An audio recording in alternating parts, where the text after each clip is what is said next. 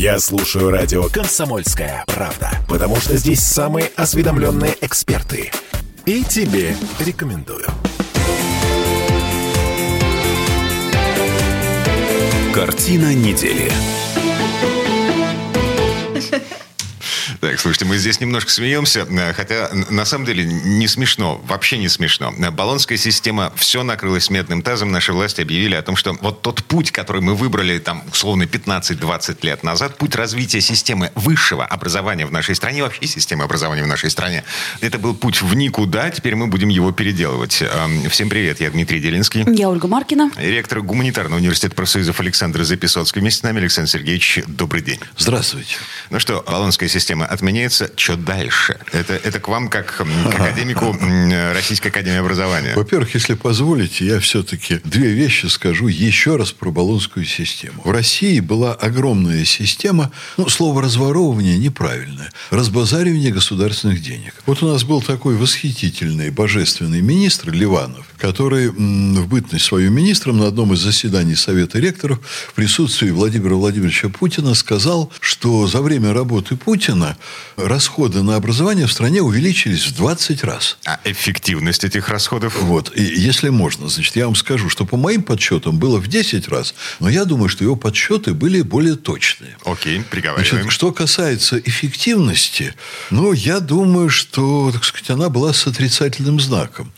Угу. Более того, все в высших эшелонах руководства знают, что любые реформы образования, они забирают, отнимают огромные деньги у самой системы образования. Еще бы. И я думаю, что существенно, не могу сказать, что львиная доля прироста вот этих расходов, она была за счет того, что в Москве образовалось огромное лобби. Оно состояло из людей, которые перекраивали учебные программы, государственные стандарты и требования. Теперь я думаю, вот я понимаю, наверное, что вы хотите спросить, Дмитрий. А дальше что? Дальше эта же система будет работать в противоположную сторону. То есть те же деньги, которые мы потратили на введение баллонской системы, мы теперь будем тратить на выведение. На выведение вы абсолютно правильно это говорите. Oh. Вот разница, я надеюсь, должна быть в том, что, ну, вообще баллонская система – это некая фикция, это то, что было где-то там в Болонии провозглашено, а потом на Западе не реализовывалось. У них практически осталось нормальное образование. А, смотрите, наши власти целью своей своей ставили унификацию системы образования российской и европейской для того, чтобы наши дипломы котировались за рубежом. Ну, и зарубежные дипломы котировались здесь. Для... Гипотетически. Да. Гипотетически. Значит, все равно на самом сработало. деле все это было не так. И я сразу об этом говорил. Вы понимаете, когда началось все это форсированное введение в баллонскую систему, вот я абсолютно все говорил, что я изучаю это. Я все-таки академик Российской Академии Образования. Один из немногих в Российской Академии Образования людей, который специально занимается именно системой образования. Я занимаюсь изучением системы образования как таковой, вижу, из чего она складывается, как различные компоненты взаимодействуют, там школа и вуз, так сказать, гуманитарное с техническим, педагоги со студентами и так далее. При этом, вот мы живем в научном сообществе своей жизнью, а чиновникам им на нас наплевать, они делают то, что им нравится. И было сразу, в общем, видно, что к нам никто не поедет учиться ни в 90-е, ни в 2000-е, ни во второе десятилетие, потому что Россия решила вписаться в систему Запада, пристроившись одним из последних вагончиков в огромный эшелон, во главе которого были Соединенные Штаты.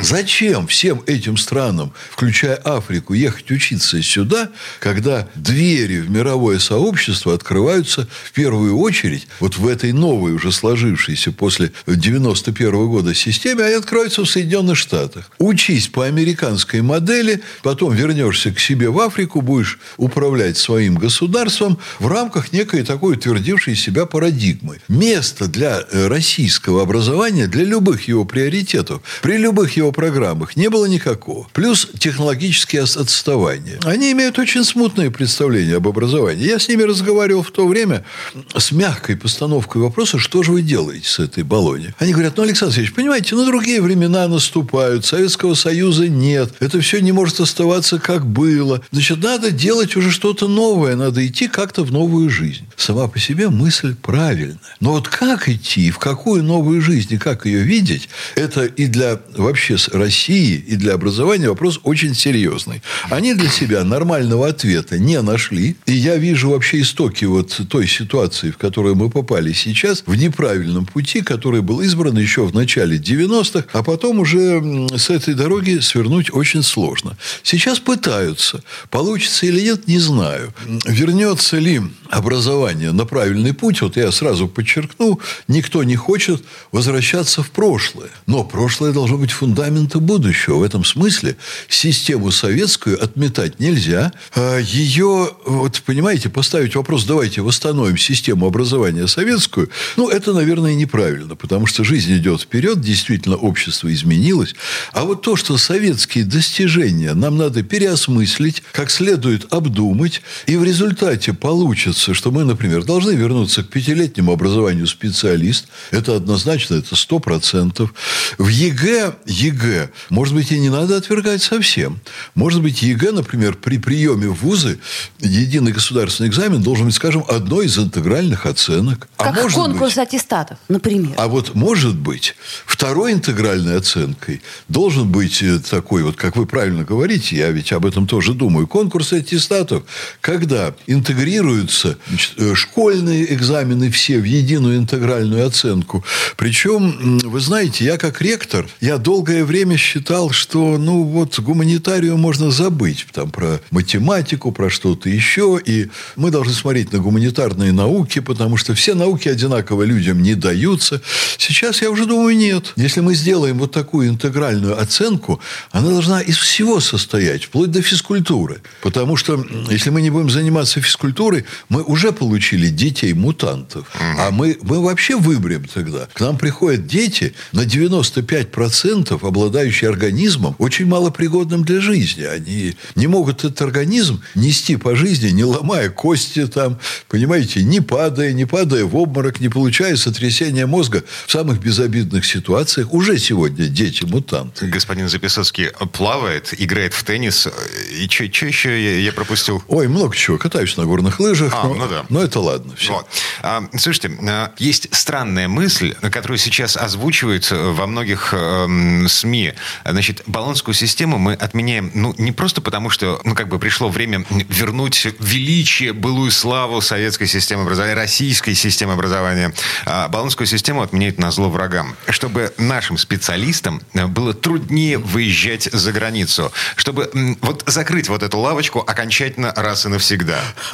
Вы знаете, ну, меня самого вот эта история смущала. Э, Понимаете, для меня это тоже ведь был серьезный аргумент. Я не буду этого скрывать. Вот перевести на бакалавр. Вот вы приезжаете, ну, даже не сегодня, а 15 лет назад я, приезжая в Лондон, видел, резко очень упало качество образования специалистов, которые просто в отелях работают. Пятизвездочный отель шикарный. В нем стоят там э, за стойками мальчики и девочки из Азии, закончившие бакалавриат в Англии, в каких-то их провинциальных вузах. В результате пятизвездочный отель работает, по моим представлениям, вот так, как трехзвездочный должен работать в Африке. Вот. И я думал, боже мой, значит, вот дальше, а ради чего мы все это делаем? Чтобы наши ребята, получив здесь совершенно не высшее образование, по закону у нас бакалавр это высшее образование, но совершенно не высшее, ПТУшники, уехали в тот же самый Лондон, конкурировали там с вот этими ребятами и так далее. Но люди должны конкурировать за рабочие места. У нас они должны развивать свою страну, они должны быть востребованы здесь. Вот сюда должны быть направлены наши усилия, а не на облегчение выезда. А со мной спорили ректоры очень влиятельных петербургских вузов и уважаемые мною люди. Ну, в то время еще там 10-15 лет назад было большое свободомыслие, которого уже нет в ректорской среде. Они говорили, Александр Сергеевич, вы просто молодой человек. Я радовался, конечно. А дальше они добавляли. Вы не помните времена колхозов, когда у людей не было паспортов. Вот это, так сказать, форма крепостного права. Вот вы выступаете за крепостное право. Александр Сергеевич, а я не вижу ничего плохого в том, если, например, человек, закончив бакалавриат, получит магистратуру где-нибудь в другом месте, потом вернется с расширенными знаниями. Извините, вы вспомните Петра Первого. Ну, то есть я имею в виду, что чем больше и шире палитра знаний, тем лучше. А, и в человеку- разных системах. Человеку причем. нужно создать условия, чтобы он вернулся домой. домой. А вот это вот уже идеология самосознания. Я, нет, это не идеология самосознания. Что, деньги надо платить? А, Я вам скажу так, что есть факторы, которые, они вот так легко и просто не оцениваются. Если человек уехал учиться в ВУЗ за границу, с очень большой вероятностью он не вернется сюда, но не по тем причинам, что там ему способности лучше раскрывать, там лучше образование, там лучше уровень жизни. Человек, который учится там, например, 4 года бакалавриате, он обретает социальные связи. Там его друзья, там мальчики, девочки, там его становление личности, он вовлекается в систему досуга, он обретает социальную среду, а здесь этой среды у него нет. То есть, короче говоря, нельзя выпускать на обучение за границу для того, чтобы не образовывались социальные связи и чтобы все оставались, э, так сказать, Вы знаете дома. что, в каких-то, Где так родился, сказать, разумных, разумных пределах это полезно. Вот что мы организуем для наших студентов? Мы считаем, что отправить их на Запад, а теперь, наверное, уже лу- лучше даже на Восток, нужно, но месяца на полтора, чтобы они поехали и увидели, что там вообще ничего не лучше. В общем и целом, а, приговариваем эту четверть часа. А, Значит, баллонская система отменяется. Мы вернемся к пятилетнему высшему образованию. То есть- Очень надеюсь, хотя не факт. Потому что, когда началась спецоперация, по Москве ходили очень серьезные, уважаемые люди и говорили, все, приняты очень серьезные решения, эти решения будут касаться того-то, того-то, того-то. А сейчас я вижу, они все меньше эти решения реализуются и чего-то касаются. И все больше это все возвращается в прежнюю историю. Будем надеяться, что все-таки баллонская система образования все. А, Вернемся через пару минут. Картина недели.